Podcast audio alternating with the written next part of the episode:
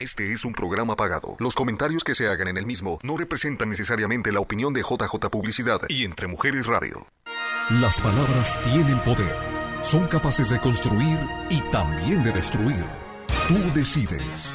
Te invitamos a sembrar ideas de cambio positivo, visualizando un brillante porvenir. Creer y crear éxito. Con la periodista, conferencista, life coach y escritora Mirna Pineda. Comenzamos.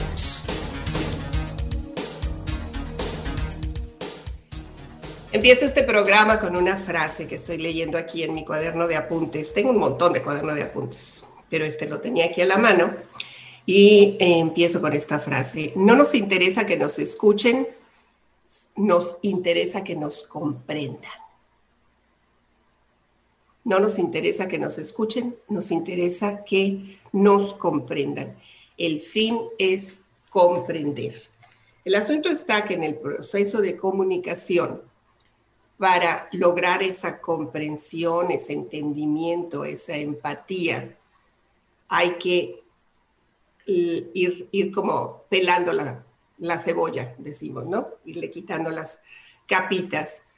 Porque en el proceso de comunicación, cuando buscamos que nos comprendan, saltan muchas mentiras.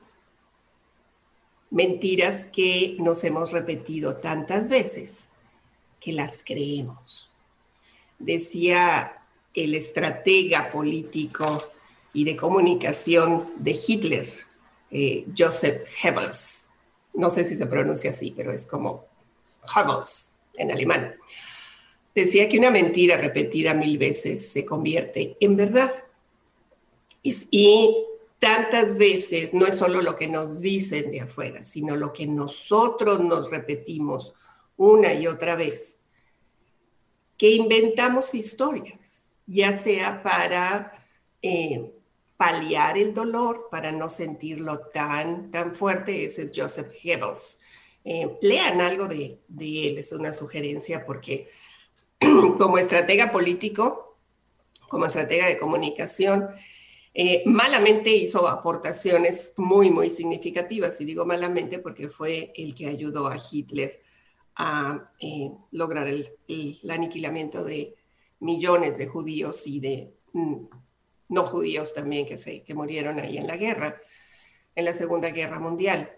Pero eh, es, es, muy interesante porque hay gente que dice es que, es que eso no es verdad, eso que se está diciendo es mentira. Entonces tendríamos que empezar a cuestionar qué es la verdad para uno, porque la verdad absoluta puede y no puede existir. En principio, para entender por qué la gente miente, vamos a empezar por algo tan sencillo. ¿Cuántas verdades o, o más bien esa pregunta, ¿cuántas verdades existen? Y, y, la gente puede decir nada más, hay una verdad, porque es una verdad absoluta. Pues resulta que la verdad depende en buena medida de la percepción de lo que nosotros creemos que es la verdad. Hay la verdad de uno, la verdad de otro y la verdad verdadera. Por lo menos hay tres. Y eso lo sabemos quienes estamos en periodismo y quienes somos coaches, porque cuando, cuando vienen personas conmigo, por ejemplo, en el caso de de pedir alguna sesión para apoyo de parejas. viene, viene, las parejas no se ponen de acuerdo y viene uno primero o hacemos una sesión. Y cuando yo escucho una de las versiones, y si yo me quedara con una sola versión, me quedaría con una imagen de alguien monstruoso, alguien maligno, alguien que no tiene sentimientos, que no piensa, que no es consciente. hombre o mujer, depende del que, del que haya hablado, ¿no? Luego conozco al monstruo, vamos a decir, y resulta que es un ser humano que tiene dolor, que tiene tristeza, que tiene enojo, que tiene frustración y que tiene su propia verdad, porque es dependiendo de su percepción esa realidad. ¿Es mentira lo que se dijo? No, es la verdad contada a través de los ojos de una persona, pero no es la verdad absoluta. Y en esa historia muchas veces se van inventando situaciones porque nos conviene, porque es muy doloroso aceptar que nos equivocamos. Y ese es un programa que viene desde bien pequeñitos. Y hay, hay, videos en, redes sociales eh, y hay, fotografías donde le dicen, por ejemplo, a un niño pequeñito, em, ¿quién se comió el pastel? A ver, dime quién se comió. Y el niño está todo embarrado así de chocolate toda la cara embarrada y con la mano en el pastel todavía así de que se los estaba comiendo. Y el niño dice, el perro, o el gato, o mi hermano, o I don't know, no sé. Aun cuando la evidencia está ahí, no somos capaces. Y digo somos porque ahí entramos todos, ¿ok? ¿Y por qué? Porque viene un miedo al castigo, miedo a decepcionar, en este caso a nuestros padres, porque ya me habían dicho que no comiera el pastel y de todas maneras me lo comí, como ese bebé que está ahí, que si le dicen quién se comió el pastel de chocolate, pues no sé, o sea, porque ya me habían advertido que no me lo comiera y me lo comí. Y entonces estoy fallando. Y entonces la mente empieza a crear historias de no soy lo suficientemente bueno y no valgo y, me van a castigar y me van a nalguear y me van a encerrar en el closet, no sé, o sea, cada quien tiene una historia diferente, ¿no? Tenemos miedo a, a enfrentar la verdad y empezamos a crear historias como una forma de protección. Nada más que hay quienes lo toman ya casi como deporte y lo hacen de manera cotidiana, lo hacen conocemos a varios, no, no digamos nombres, pero hay varios muy conocidos que dicen cosas esperando que la gente les crea. Y hay quienes les creen y hay quienes no les creen.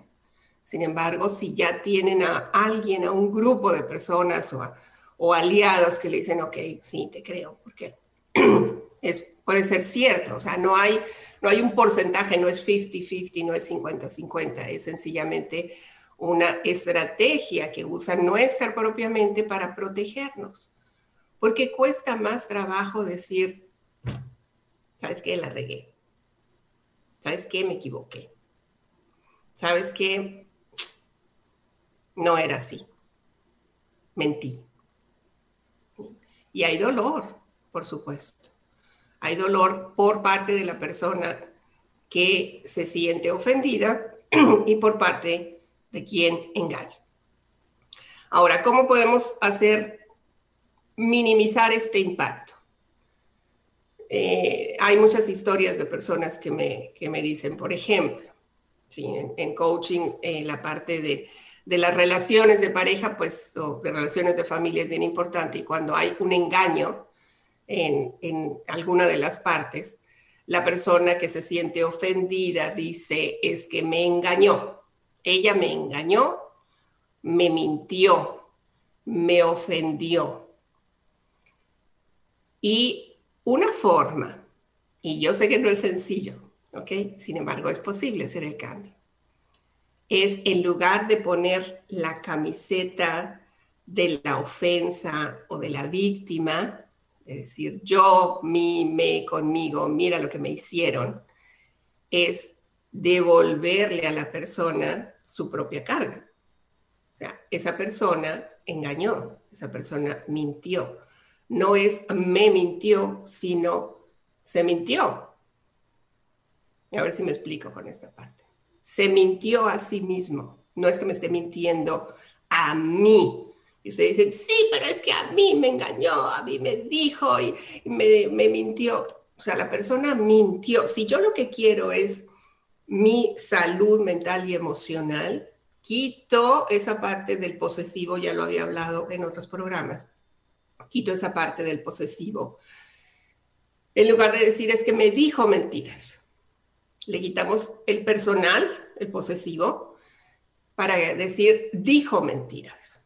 Y en ese momento se quita una carga, se quita un peso porque no es que yo me sienta ofendido, sino que la persona que mintió y que engañó es la que tiene la carga.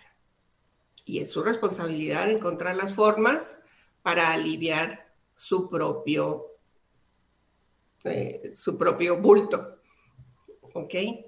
En lugar de que nosotros nos pongamos ese posesivo para decir, me engañó, me mintió, estoy muy ofendida, porque eso lo único que hace es dañar mucho más eh, las fibras más íntimas de nuestro ser y no nos permite avanzar porque sentimos que somos víctimas de las circunstancias. Y quitándole ese posesivo es una estrategia, ¿ok? Y, se requiere de, trabajo y de repetición y de hacerlo como un hábito para entender que la responsabilidad de la mentira o la carga emocional de la mentira eh, debe de tenerla la persona que está diciendo la mentira, no la persona que la está recibiendo, por muy ofendida que esté o que se sienta. Es decir, pues él mintió, ella mintió, dijo mentiras, no es me dijo mentiras. ¿Me explico? Espero, espero estar, eh, espero que poder eh, ayudarles a comprender y sé que no es sencillo porque la, la estamos programados para sentirnos víctimas, porque así nos enseñaron y todo es yo, mi, me, conmigo y contra mí. Entonces eh, es, es, complicado quitar esa, esa carga emocional de la ofensa, porque, porque además si estoy ofendido, en un momento dado puedo manipular.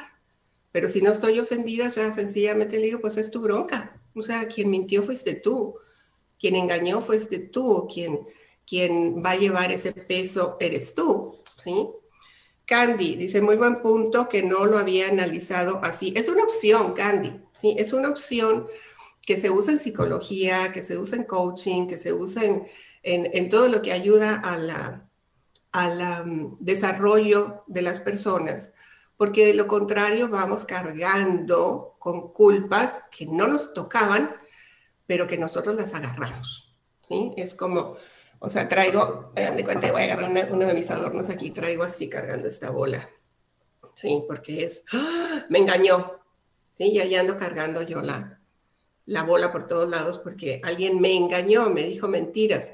Pues aprendo, aprendo de esa experiencia y comprendo que eh, mentimos por temor, mentimos porque porque no encontramos otra forma de escapar. El asunto es que la mentira siempre se va a, siempre, siempre, siempre, y me consta, porque yo también he dicho mentiras, y yo también he engañado, y créanme que la carga emocional es tremenda, porque después nos damos cuenta del daño que podemos provocar, no en el momento de la mentira, eso viene después. Eh, la gente estamos deseando que nadie se dé cuenta, que nadie, que nadie sepa pero tarde o temprano la, verdad asoma. Es, una, es una ley universal.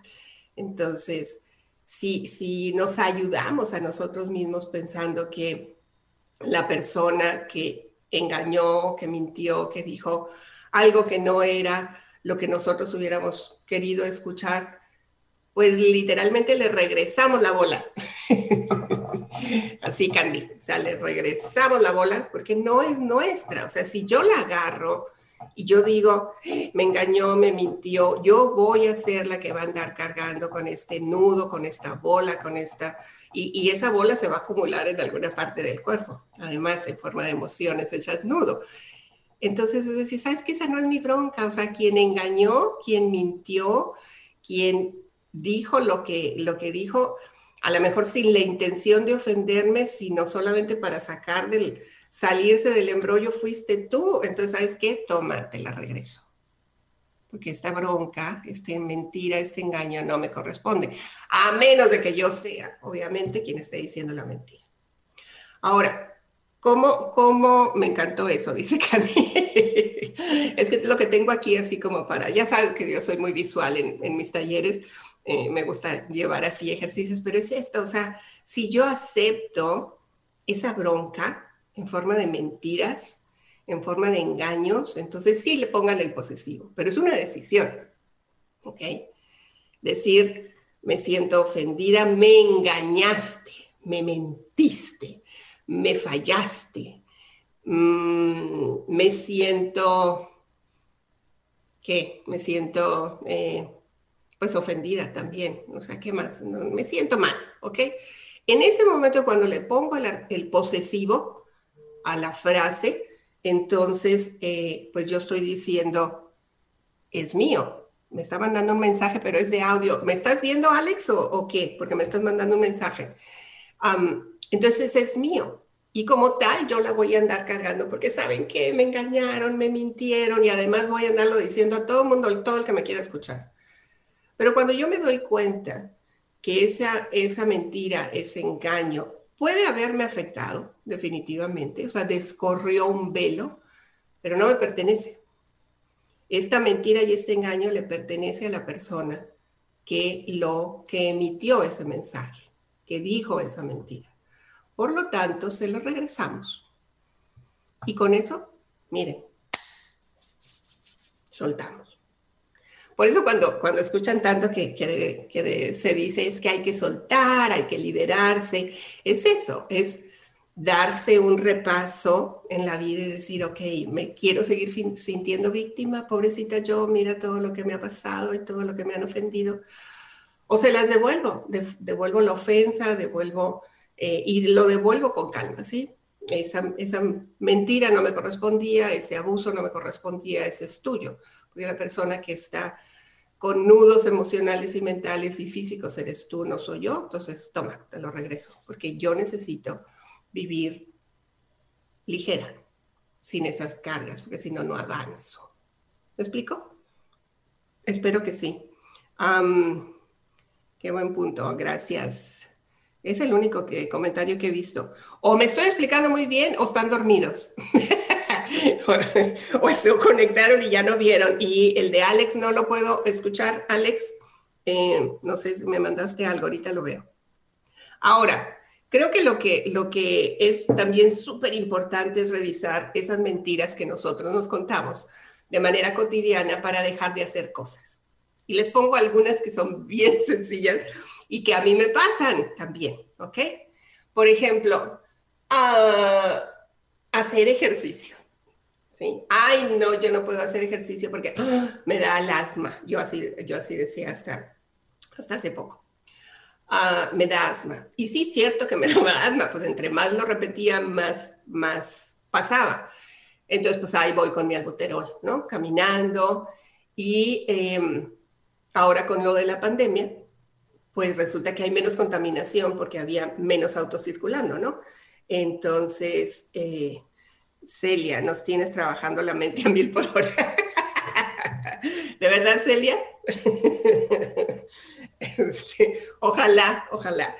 Es, es más, mira, Celia, eh, creo que tú alguna vez me dijiste también, era así como que no tengo tiempo para hacer ejercicio, ¿no? Y ahora con Luna, que tiene una perrita hermosísima, eh, mi querida Celia, pues ahora Luna le exige que la saque a pasear. Entonces encuentran el tiempo para hacer lo que quieren hacer, lo que antes era un pretexto. En el caso de Celia, sé que hizo ya incluso un gimnasio en su casa, con el cuento de que no, no, no debemos ir a los gimnasios en teoría, pues ella dijo, voy a hacer un gimnasio en mi casa dejó de hacer los pretextos de lado, que básicamente son autoengaños. No tengo tiempo, ah, no, no puedo, mm, no me gusta, este, no me gusta hacer ejercicio o comer saludable. Claro, porque es más rico comerse una torta. Eh, entonces nos inventamos un montón de mentiras, nos autoengañamos para dejar de hacer cosas. Y eh, el, punto sería, ¿cómo puedo ser mejor cada día? Y no, no es como dar un, giro completamente. Ayer salió un reportaje de un, de un chico eh, que yo ya lo había estado siguiendo en noticias, de un chico que tiene síndrome Down, salió en, en varios de los noticieros nacionales, quizá alguno de ustedes lo vio. Y este chico tiene síndrome Down y desde muy jovencito, ahorita tiene creo que veintitantos años, eh, su papá eh, lo, motivó mucho para que hiciera ejercicio.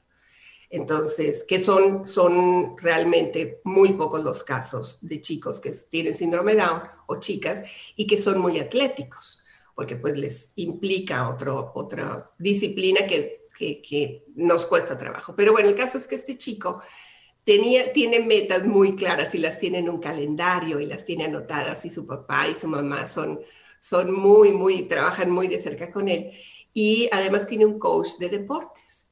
Y una de las metas que él tenía era participar en el um, Ironman, que es pesadísimo, que es, una, que, es, que es tremendo, que se requiere de un entrenamiento realmente de nivel superior.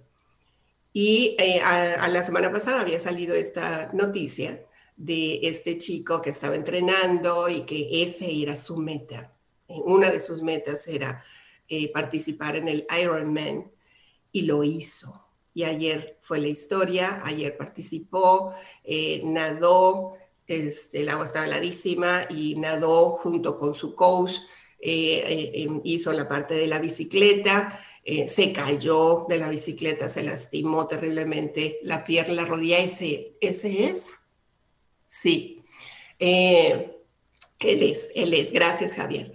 Y, y luego hizo la parte de, correr eh, y se tardó, no, no, recuerdo bien, creo que eran 14 horas, más de 14 horas, en hacer todo ese proceso. En, este, en, esta, en estas competencias, para muchos de los que participan, eh, lo importante no es necesariamente el tiempo, sino terminarlo, porque es tremendo.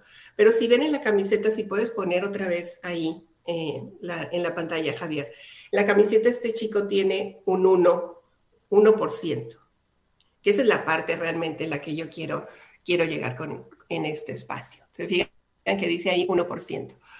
Porque su papá en la entrevista eh, dice que él le motivó a su hijo una y otra vez a fuerza de repetición de que todos los días al levantarse va a ser un 1% mejor que ayer. Eso es todo lo que le decía. Hoy vas a ser un 1% mejor que lo que hiciste ayer. ¿Eso qué quiere decir? Una abrazada más, una vuelta, una pedaleada más, un paso más, un 1% más. Y esto, este programa que eh, el papá de este chico le metió en, en su mente, dio unos frutos maravillosos. Y ustedes dirán, pues qué padre, no cualquiera tiene ese, un papá, pero es, es parte de lo que nosotros podemos hacer. Porque si nosotros nos programamos cotidianamente con excusas, con mentiras, con autoengaños de no puedo, no soy, no valgo, la vida es terrible, eh, todo está mal, no vamos a poder alcanzar este 1% cada día. 1% más, un paso más, una pedaleada más, una abrazada más.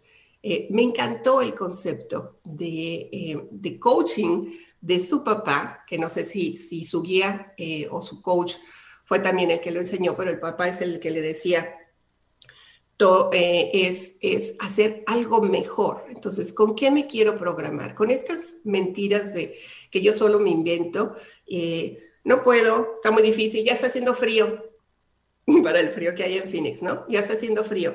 Eh, como está haciendo frío, pues ya no quiero salir. cuando está haciendo calor, porque está haciendo mucho calor. No tengo nada más que comer, entonces como todo el, el, los tacos y pambazos y todo lo que está alrededor. Esta historia de este joven, no sé si tengas por ahí el nombre, si te sale el nombre, porque realmente es, ayer yo estaba que lloraba, lo vi ayer y antier, eh, lo vi en dos noticieros, yo veo los noticieros en inglés, y es eso, o sea, ¿cómo podemos hacer un 1% más? Eh, en lugar de meternos en programación mental, las excusas y las mentiras que luego nos creemos para dejar de hacer las cosas, a este chico la programación que estuvo recibiendo todos los días es, hoy vas a ser un 1% mejor, hoy vas a ser un 1% más de lo que hiciste ayer. Y eh, hay muchas formas en que lo podemos medir. Él lo podía, él tenía un calendario y él sabía si hoy hizo una hora, al otro día va a ser una hora y diez minutos o una hora y no sé decirle el esquema que llevaba, ¿no? Pero, pero es hermosísimo. Ah, dice Celia, hizo un gimnasio en su casa y tampoco va. no vas, Celia. Eh, Candy dice, ¿por qué trabajo duro como para llegar? Porque trabajo duro como para llegar a hacer ejercicio. A ver, no, no, no entendí la entonación. Mirna, no sigues trabajando. Dice, dice Candy, porque trabajo duro como para llegar a hacer ejercicio. Ah, ah, ah, como ya estoy trabajando muy duro todo el día, entonces ya para qué necesito ejercicio. Creo que es eso, Candy, ¿no? Lo que me estás diciendo. O sea que sí, como haces un trabajo manual y dices, pues ya hice ejercicio. Eh, y, y, la idea es esta, y ni siquiera es mía. Yo quiero compartírselas porque Chris Nicky, gracias Javier, Chris Nicky ha puesto un ejemplo que a mí me revolucionó eh, ayer que lo vi. Dije, wow, un 1% más. No es que hagas una hora más de ejercicio o eh, una hora de meditación o de zumo, de gimnasio, lo que sea, o sea, de cualquier cosa que te llene, o una página. Es sencillamente un 1% más, una página de un libro, un paso adicional, eh, cuáles son las mentiras que quiero creer, las que me ayudan a crecer, las que me limitan en mi desarrollo, es una decisión personal. Este chico de verdad fue, fue muy impactante eh, saber que confirmar una vez más que las limitaciones y las autoengaños sencillamente los ponemos nosotros. Porque si este chico puede hacer lo que hizo, con esa desventaja, entre comillas. Este chico está aventajadísimo, Chris está aventajadísimo de todos los que nosotros nos inventamos mentiras para dejar de hacer las cosas, ¿no?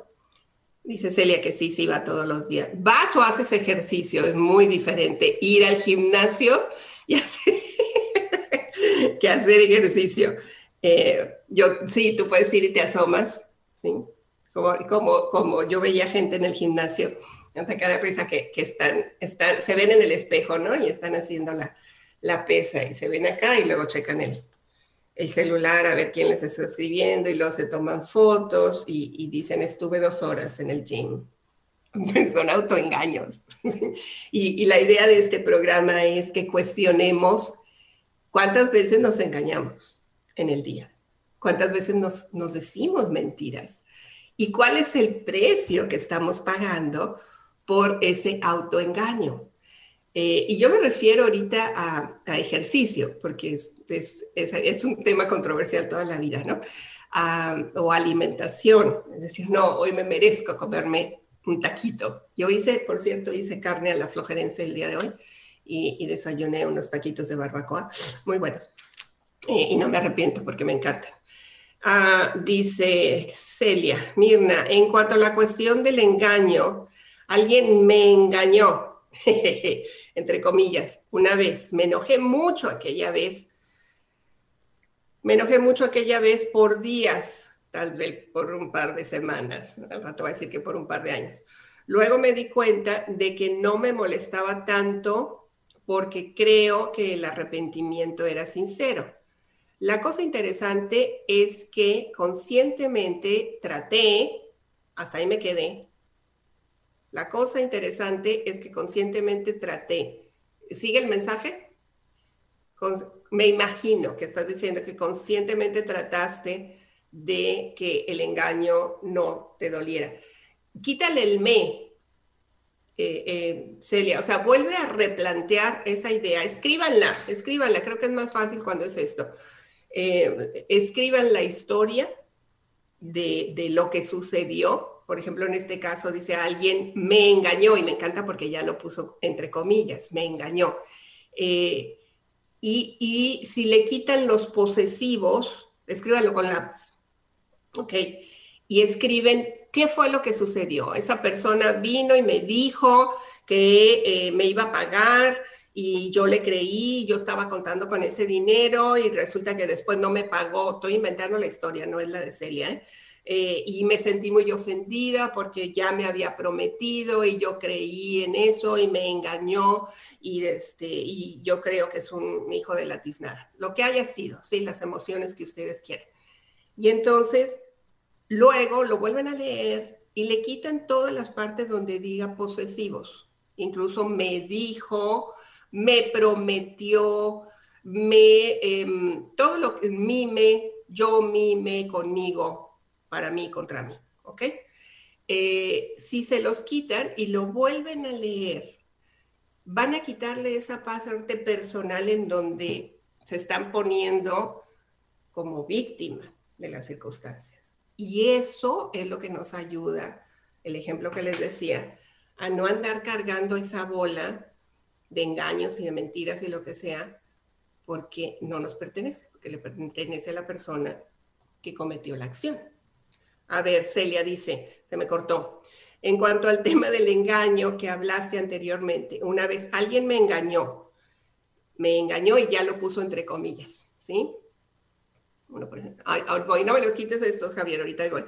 Dice, me molesté mucho por días, tal vez por un par de semanas. Después me di cuenta de que no me molestaba tanto, pero seguí pretendiendo que me molestaba. Fíjense, ahí voy por eso, qué bueno que lo pusiste. Seguí pretendiendo que me molestaba porque pensé que era lo que debía hacer. Tal vez pensé que era tonta por perdonar tan fácilmente. O sea, se los dije nada más que no, no aterricé. Esta es una forma que se usa con mucha frecuencia, la parte de, ¡ah! como soy víctima y me, la persona me engañó, me mintió, me dijo mentiras, entonces ahora me hago la ofendida. Y eh, entonces, como ofendida, pues, aunque yo sepa que la otra persona está haciendo todo lo posible para, para que la perdonen, ¿sí? Eh, y, y, en el tema del perdón, es, lo hemos hablado en otros programas, es un tema, es, es profundo. Perdonar es un acto que nos libera a nosotros. Pero eh, lo que Celia nos comenta es, dice que ella creyó que era tonta por perdonar tan fácilmente. Y viene otra vez el autocastigo, Celia, sí, o sea, si lo perdono o la perdono, se va a volver a aprovechar. Creo que es importante que lo hablemos, y decir, eh, yo puedo perdonar, no se me va a olvidar, ¿ok? El perdón no implica que se me borre la memoria. El perdón implica que yo ya no quiero, yo ya no quiero andar cargando con este sentimiento que me ahoga y por eso sentimos una bola aquí en la garganta, que me duele el corazón, ¿sí? Y está así todo apachurrado, que, que ando cargando en los hombros con ese dolor y con esa pena y vienen los dolores musculares o de espalda, o lo traigo arrastrando en los pies y no avanzo porque ahí voy con la bola, ¿sí? Con los pies. El perdón es un acto de liberación personal, no es para la otra persona. Es porque yo no quiero andar cargando con esto. Y si son mentiras y si son engaños, pues son tuyos, es tu responsabilidad a la otra persona, es tu responsabilidad, no es la mía. Eh, es importante en el caso de Celia pensar que era tonta por perdonar tan fácilmente. Es posible, no, no lo sé, no estoy segura, y es posible que me equivoque es posible que alguien te haya dicho eso, Celia, que tú hayas oído en una novela o en un libro o en la familia, es ni se te ocurra perdonarle, porque mira, te va a seguir viendo la cara de tonta. Entonces es cuestionar esa creencia, ¿es mía o es que alguien me la dijo? Si yo me siento bien perdonando, porque yo soy la que no quiere andar cargando con la bola, entonces me hago caso a mí, le hago caso a mi voz interior eh, si esa persona vuelve a repetir la acción, eh, pues qué pena, porque pues se va a perder de algo muy, muy importante. ¿Ok? Conce, qué buen tema. Gracias, mi, mm, gracias, adorada Conce. Nancy Carvajal, 1% más cada día. Empezar con objetivos pequeños para poder lograrlos. Exactamente, Nancy. Es que cuando empezamos a hacer un, por ejemplo, en el, en el Vision Board que, yo, que hacemos cada año, y que este año a lo mejor lo vamos a hacer virtual. Eh, eh, ponemos un montón de metas, quiero bajar de peso, quiero comer saludable, quiero eh, ganar tanto dinero, pero es qué es lo que voy a hacer cada día para lograrlo. Y si metemos esa idea de el 1% en lugar de estarnos engañando, eh, de, decirnos mentiras, eh, ay, hoy no porque está frío, hoy tampoco porque está caliente, hoy es qué voy a hacer hoy para ser mejor, ese 1%. ¿Qué es lo que voy a hacer mejor? ¿Cómo voy a dejar de autoengañarme? ¿Ok? Esa es la idea. Vea, muy buen tema, necesito un perrito. Luna, a ver si Luna, ay, Luna ya no va a poder tener perritos. Eh, hay un montón de perritos en adopción, vea, es en serio, sí, sí, sí nos sirven. Yo recuerdo, yo tuve perro por muchos años, eh, hasta que falleció, y era un, un deber y una obligación en casa sacarlo a caminar. Y mi marido decía, es que llego cansado. Y saben que en la mañana yo lo sacaba y en la tarde mi marido. Entonces, pero exigía, el perro exigía el paseo. Mi Dixie adorado. Ya no está. Entonces, Celia, regreso aquí contigo porque me encantó tu texto. Em, ese, esa idea de creer que eres tonta por perdonar fácilmente si la cuestionas para ver si es tuya y si tú la, de verdad la quieres creer. Cuando cuestionamos la creencia, podemos hacer de lado el autoengaño, el, pretexto. Em, me acordé, Bea, que, que, alguna vez dijiste, hoy no puedo caminar porque, porque ¿qué? Algo pusiste en el, en el Facebook. Eh, no puedo caminar porque me duelen los pies, algo así era. Pero resulta que es al revés, o sea, me duelen los pies porque es muy posible que traiga sobrepeso y obviamente las plantas de los pies, los pies eh, resienten todo ese peso. Entonces, ¿qué necesito hacer? Pues a lo mejor si no puedo caminar porque me duele, empiezo a hacer yoga, eh, zumba. hay unos ejercicios sensacionales en zumba. ¿eh? yo, yo eso es lo que hago porque además esto de las elecciones me traía vuelta loca. Y para desconectarme, mm, prendo YouTube en la, tele o en la computadora o en el teléfono y empiezo a bailar. 20 minutos, sudo como loca y ya. Y, y, luego veo otra forma de medir, que no lo puedo hacer ahorita porque me va a cortar la transmisión aquí, pero eh, en muchos teléfonos, o por lo menos en los de Apple, viene una aplicación que se llama Health y sale un corazoncito. No sé si se llama Health, pero viene un corazoncito. Y ahí te va midiendo eh, por ejemplo, cuántos pasos hiciste. Y eh, después de mi cirugía, por ejemplo, eh, antes de la cirugía no podía hacer casi nada de ejercicio. Y luego en la cirugía pues también me regañaron porque no tenía que andar ni siquiera caminando.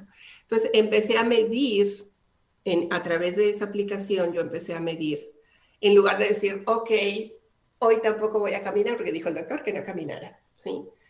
durante el tiempo que el doctor me dijo que no debía de caminar, pues no lo hice, pero luego empecé y dije, ok, hoy van a ser mil pasos y al otro día van a ser mil doscientos pasos. O sea, es un poco más. Y luego otro día dos mil pasos y luego cuatro mil y luego cinco mil. Ahora ando en un promedio de entre siete y ocho mil pasos todos los días. Y no es que salga necesariamente caminar, hago bicicleta, hago zumba aquí en la casa, hago yoga, yoga menos, ahorita estoy en el proceso, pero es buscar alternativas en lugar de seguir encontrando pretextos, porque el pretexto es una mentira, es un engaño, es un autoengaño que nos sirve para protegernos de la responsabilidad de hacernos cargo de nuestra vida. Suena duro, pero es cierto nos autoengañamos para eh, no avanzar. Nos decimos mentiras y encontramos pretextos para dejar de hacer cosas y nos justificamos, no tengo tiempo, está muy caro, me queda muy lejos, este, no lo necesito, ¿no? Y quienes, quienes estamos a cargo de nuestra vida, de nuestro cuerpo, de todo nuestro ser, somos nosotros, ¿ok? Dice Conce, ahorita voy por los taquitos a la Flojerinsky. Aquí tengo, Conce, ya sabes cómo son mis taquitos a los Flojerinsky, ¿verdad? Los acabo de hacer. Es una lata, son dos latas. no, no son de lata, no son de lata. O sea, son dos latas de, sopa. Y los acabo de hacer y son una maravilla. Mis taquitos a la Flojerinsky.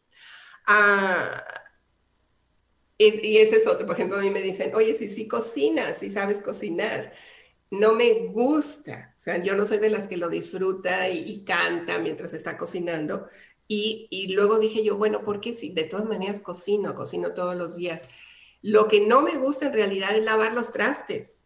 Aunque tenga la lavavajillas, no me gusta, pero yo me invento la mentira de que no me gusta cocinar y lo que hago son recetas rápidas. ¿Ok? Pero eso yo sé, estas son las mentiras que yo me digo.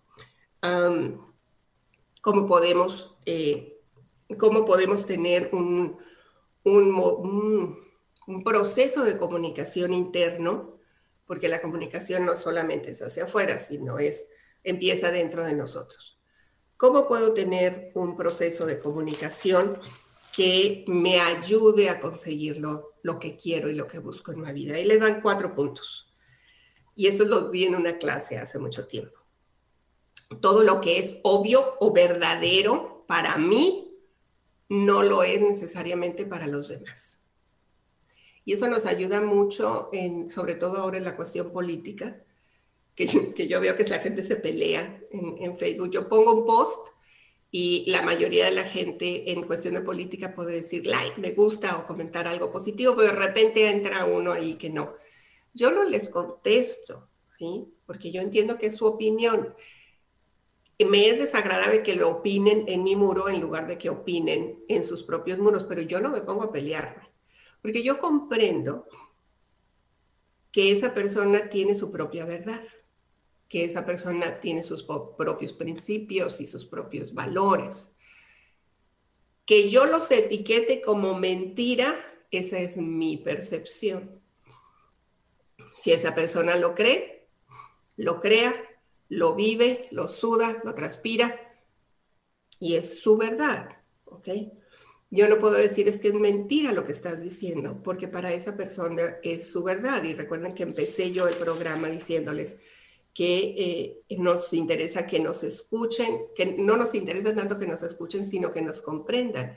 Pero en ese proceso, para llegar a comprender, tenemos que ir pelando la cebolla y entender que cada quien, cada uno de nosotros ha buscado sistemas de protección y podemos llegar a crear tal cantidad de mentiras que las creemos, pero son nuestras. Y que sean nuestras no quiere decir que sean la de los demás. Entonces, el primer principio para lograr una mejor comunicación es comprender que lo que es obvio para mí o verdadero para mí no lo es para los demás.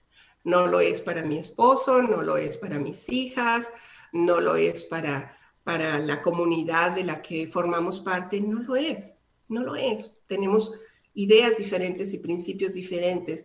Si ahora con la pandemia no nos logramos poner de acuerdo con la mascarilla, porque para una gente se ahoga y para otra gente es indispensable y necesaria. No nos podemos poner de acuerdo ni en eso. Número dos, ¿qué es más importante para cada uno de nosotros?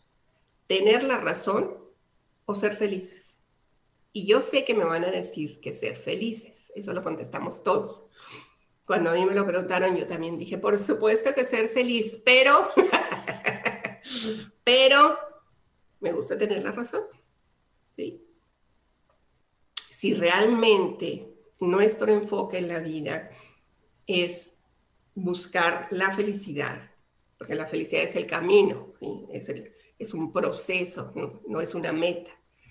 Y felicidad yo lo entiendo más como ese balance entre la paz interior y la serenidad. Eso para mí es felicidad. Y ustedes van a decir, no, eso no es para mí, la felicidad está bien. Tenemos diferentes conceptos de felicidad no es ni bueno ni malo, para cada persona es diferente, como para alguien el éxito significa tener abundancia de dinero y para otros el éxito significa eh, hacer con gusto lo que queremos hacer. ¿Ok? Cada quien tiene un concepto diferente, no es ni bueno ni malo. El asunto es que si nosotros queremos obligar a los demás a que piensen y sientan y vivan exactamente como nosotros, pues estamos perdiendo un tiempo muy valioso para evolucionar como seres humanos. Entonces, el principio número dos para mejorar la comunicación y hacer de lado el autoengaño es cuestionar qué es más importante en nuestra vida, tener la razón o ser felices. ¿Ok? Sin el pero que yo decía. Número tres, ¿qué horas son? Eh? Ya, ya se me está pasando aquí el tiempo. Híjole. Número tres. Y aquí les voy a contar una anécdota que, que, recordé, porque mi papá decía, me decía a mí, que em, tenía que saber de todo, porque yo estaba estudiando comunicación y la comunicación pues engloba todo. Y me decía, tú estás obligada a saber todo, a nunca decir que no sabes, porque si no sabes, entonces estás en la profesión equivocada. Esa era la idea de mi papá. Obviamente como me la pasó, yo sentí una presión espantosa, porque tenía que saber de todo. Y él decía saber de todo, quería de, historia, de geografía, de matemáticas, de civismo, de ética, de filosofía. Eso a él se refería. Mi papá leía mucho. Y libro que desechaba mi papá, libro que yo agarraba, porque era la manera que teníamos de, de conversar. Pero él, yo, yo sentía mucha presión cuando él me decía que estaba obligada a saber de todo.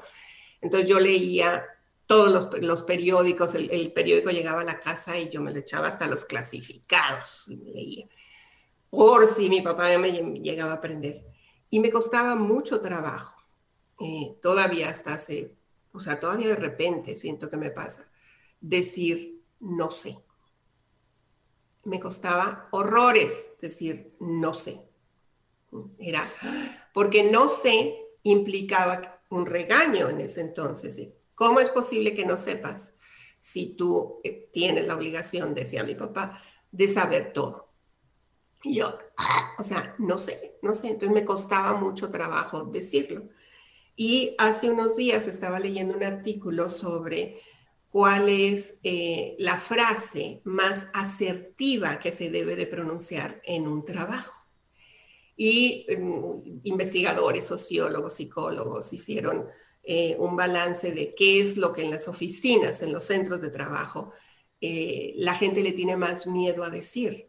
Y la frase que más miedo tienen, tienen de pronunciar es no sé. Porque hay una implicación de que cómo es posible que no sepas si para eso te pago. ¿Cómo es posible que no sepas si estás en este trabajo? ¿Cómo es posible que no sepas? Bueno, pero no sé yo creo que lo que es importante es agregarle en este momento, no lo sé, sin embargo puedo averiguar. Porque no estamos, y esa es la, la tercera regla, en lugar de estarnos mintiendo de que sabemos todo, que tenemos respuesta para todo, es no lo sé, sin embargo puedo averiguarlo. Y eso da una paz y una serenidad, y en, términos de inteligencia emocional, decía este artículo, poder pronunciar esa frase de no lo sé, sin embargo voy a averiguar, nos da libertad. Entonces el punto número tres es no saber todo, no me convierte en incompetente, me convierte en una persona emocionalmente estable. Poder decir, no lo sé, no lo sé, sin embargo puedo averiguar. No lo sé, no tengo la respuesta en este momento, sin embargo, permíteme revisar. Y eso es algo que también eh, como periodista yo se lo digo a mis, a mis invitados cuando tengo gente que, que me está eh, dando la oportunidad de entrevistarlos y me dicen, ¿qué me vas a preguntar? Le digo, pues depende de lo que tú me respondas, porque las, las entrevistas van ligadas de la, de la pregunta que yo hago. La primera pregunta sale una respuesta, de esa respuesta viene la siguiente pregunta. Eh, esa es una de las técnicas perdón, efectivas de, comunicación y técnicas de entrevistas periodísticas. Y em, hay personas que me dicen, es que, ¿qué? Y si, si me preguntas algo que no sé, digo, pues dilo. Di que no tienes en ese momento la respuesta, pero que puedes averiguar que si alguien desea comunicarse contigo, lo haga, porque no podemos ser expertos en todas las áreas no podemos ser diestros en todas las habilidades, no tenemos todos los dones. Desarrollamos ciertas habilidades y ciertos dones. Uno de mis dones no es la cocina, por ejemplo, eh, no es la música. O sea, la música, eh, los tocar un instrumento no es mi don, pero bailar sí, me encanta. Entonces, ese es un don que sí aprovecho. No tenemos todos los dones. Es nuestro trabajo irlos desarrollando, pero en lugar de estarnos autoengañando, inventando mentiras y, diciendo que somos y hacemos cosas, en lugar de decir, no, no lo sé. Sin embargo, voy a averiguar. A nuestros hijos también Mamá, ¿cómo es posible que no lo sepas? Pues no, no lo sé. Pero ¿qué tal si le preguntamos a San Google? que San Google tiene todas las respuestas y si no, nos manda otros enlaces, ¿no? Ok, número cuatro, porque se me va a acabar el tiempo. Otra de las formas para dejar de autoengañarnos y de mejorar la comunicación interna y por lo tanto la comunicación externa es la importancia de escuchar. No radica en oír, sino en el mensaje y la intención que tiene la otra persona. Y eso quiere decir leer entre líneas, leer, a leer em, el, el lenguaje corporal, porque las palabras pueden decir una cosa, pero el cuerpo dice otra. Y es aprender a, a dejar que nuestro instinto nos guíe, que lo que estoy sintiendo es hacerle caso en lugar de decir, no, yo ni lo sentía, ni le creo. O sea, le creo o no le creo por, el, por, por, lo que me está diciendo. No son solamente las palabras, es todo lo que viene en el lenguaje, en la, en la comunicación, para evitar decepciones. Porque, eh, porque creemos, porque le creemos a alguien, porque creemos en sus palabras, pero todo está ligado ¿sí? Hay, todo un conjunto de, herramientas que nos pueden ayudar a evitar esas decepciones, aun cuando sean muy obvias. Ayer me escribió una chica antier y me decía que no podía confiar en su pareja actual porque la, había engañado.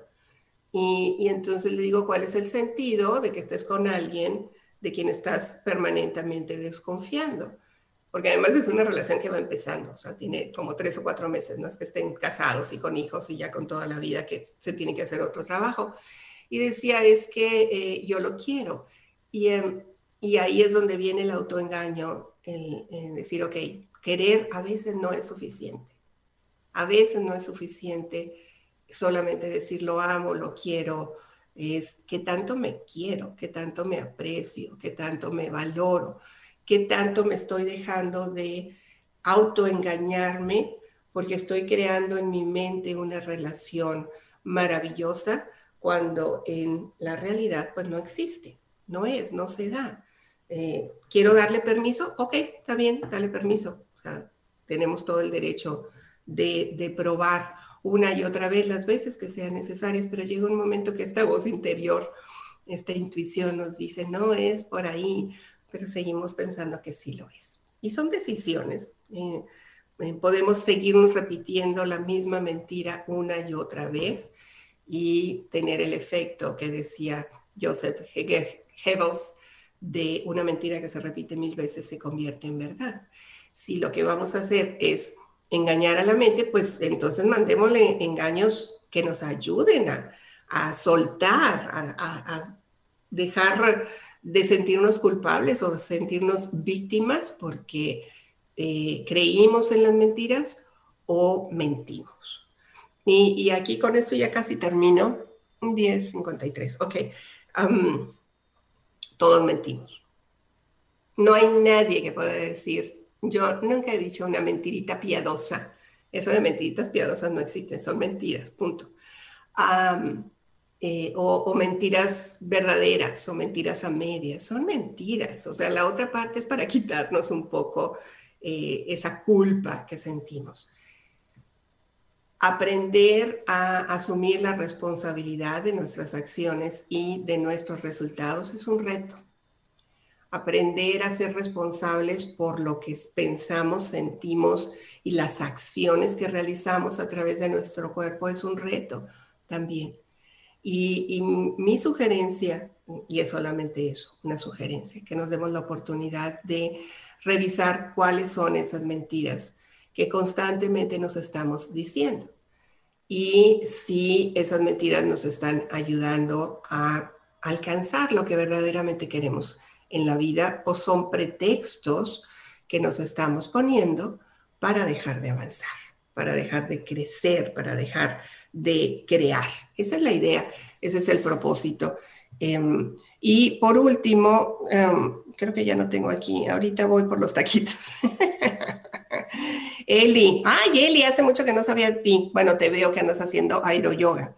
Las creencias limitantes con las que crecimos y gracias a Dios en día podemos desaprender. Totalmente, Eli, totalmente. Y, sé que estás haciendo un trabajo hermosísimo contigo misma, que estás haciendo de lado muchos de esos pretextos de, no puedo, no soy, no hago, no, no, no, no me alcanza. Y, yo veo a Eli, Eli, Vázquez, porque estamos conectadas ahí en, Facebook, que está haciendo trabajo de desarrollo personal, ejercicio. Y te veo, Eli, haciendo aeroyoga, que me encanta, que, que, rico lo que estás haciendo. Y es cómo puedo ser un 1% mejor. Pongo autoengaños en el camino o pongo metas, un 1% mejor que ayer, en, en todas las áreas o en alguna área de la vida. Hoy voy a comer un 1% mejor hoy voy a ejercitarme un 1% mejor, hoy voy a leer un 1% más de lo que leí ayer, o si no leí nada, pues entonces empiezo con el 1%.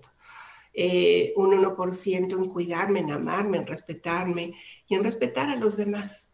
En, a veces sí, cerrando la boca o dejando de escribir y de criticar a los demás porque no piensan eh, como nosotros pensamos. Les recuerdo que hay por lo menos tres verdades.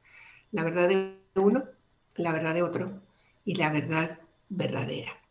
No tenemos la verdad absoluta. Y eh, buscar que los demás hagan las cosas como nosotros queremos, a nuestra forma y a nuestra manera, es un proceso bien desgastante. Ofelia Juárez, adorada, un abrazo, me encanta porque hace un trabajo hermosísimo también con eh, apoyando a familias, a personas a mejorar su autoestima. Estamos en el camino, Ofelia. Eh, y, lo interesante es que cuando nosotros ayudamos y servimos a otras personas, nos ayudamos a nosotros mismos, sanamos a nosotros mismos, porque es la oportunidad de vernos, ¿verdad, Ofelia? Es la oportunidad de vernos y de trabajar en nosotros mismos. Gracias por em, Sol. Ay, adorada. Eh, saludos, Sol. Eh, gracias por estar conectada, Sol Espinosa. Em, gracias por estar aquí conectados. ¿Cuánto me queda? ay, ya se me va a acabar el tiempo. Eh, brevemente, quiero, quiero mm, aprovechar para pedir el apoyo, si en sus manos está.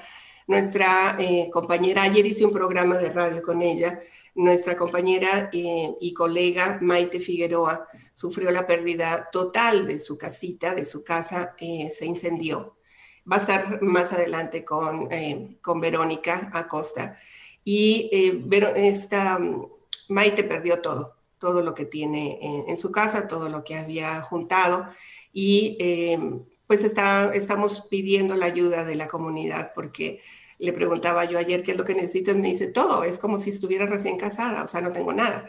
Eh, todo lo que tenía en su casa lo, lo perdió y va a estar eh, en el programa con Vero. ¿Es el, ¿Hoy va a estar, Javier? Así es, hoy a las, eh, a las 12 del día a las 12. Eh, ojalá y se den la oportunidad de verla y de, de, ver el programa con, con Vero desde el quinto piso y que si tienen oportunidad de apoyar a Maite con algún artículo que tengan en su casa. Em, ya ven, les decía yo que, somos de la tendencia de acumular y decir, cuando vaya a México lo voy a llevar. Bueno, pues ahora hay una necesidad eh, apremiante, en el caso de, de Maite, que em, perdió todo todo, todo, ver las imágenes de su casa reducidas a cenizas realmente parte el corazón. Entonces va a estar Maite con, con Vero en el, en el programa del quinto piso. Si tienen oportunidad de ayudarla o de buscarla también en Facebook para ver sus datos, Maite Figueroa. Eh, está en Facebook con Y y también em, tiene otra página que es el programa de radio que ella hace que se llama El Cafecito de la Mañana. cafecito lo escribe ella con ese. Y em, sí pueden ayudar. Es, eh, es darnos la oportunidad de ser mejores un 1% más. Soy Mirna Pineda, les doy las gracias por tener el gusto de mantenerse bien informados en este espacio que nos ayuda a creer y crear el éxito y la abundancia que nos merecemos. Hasta la próxima.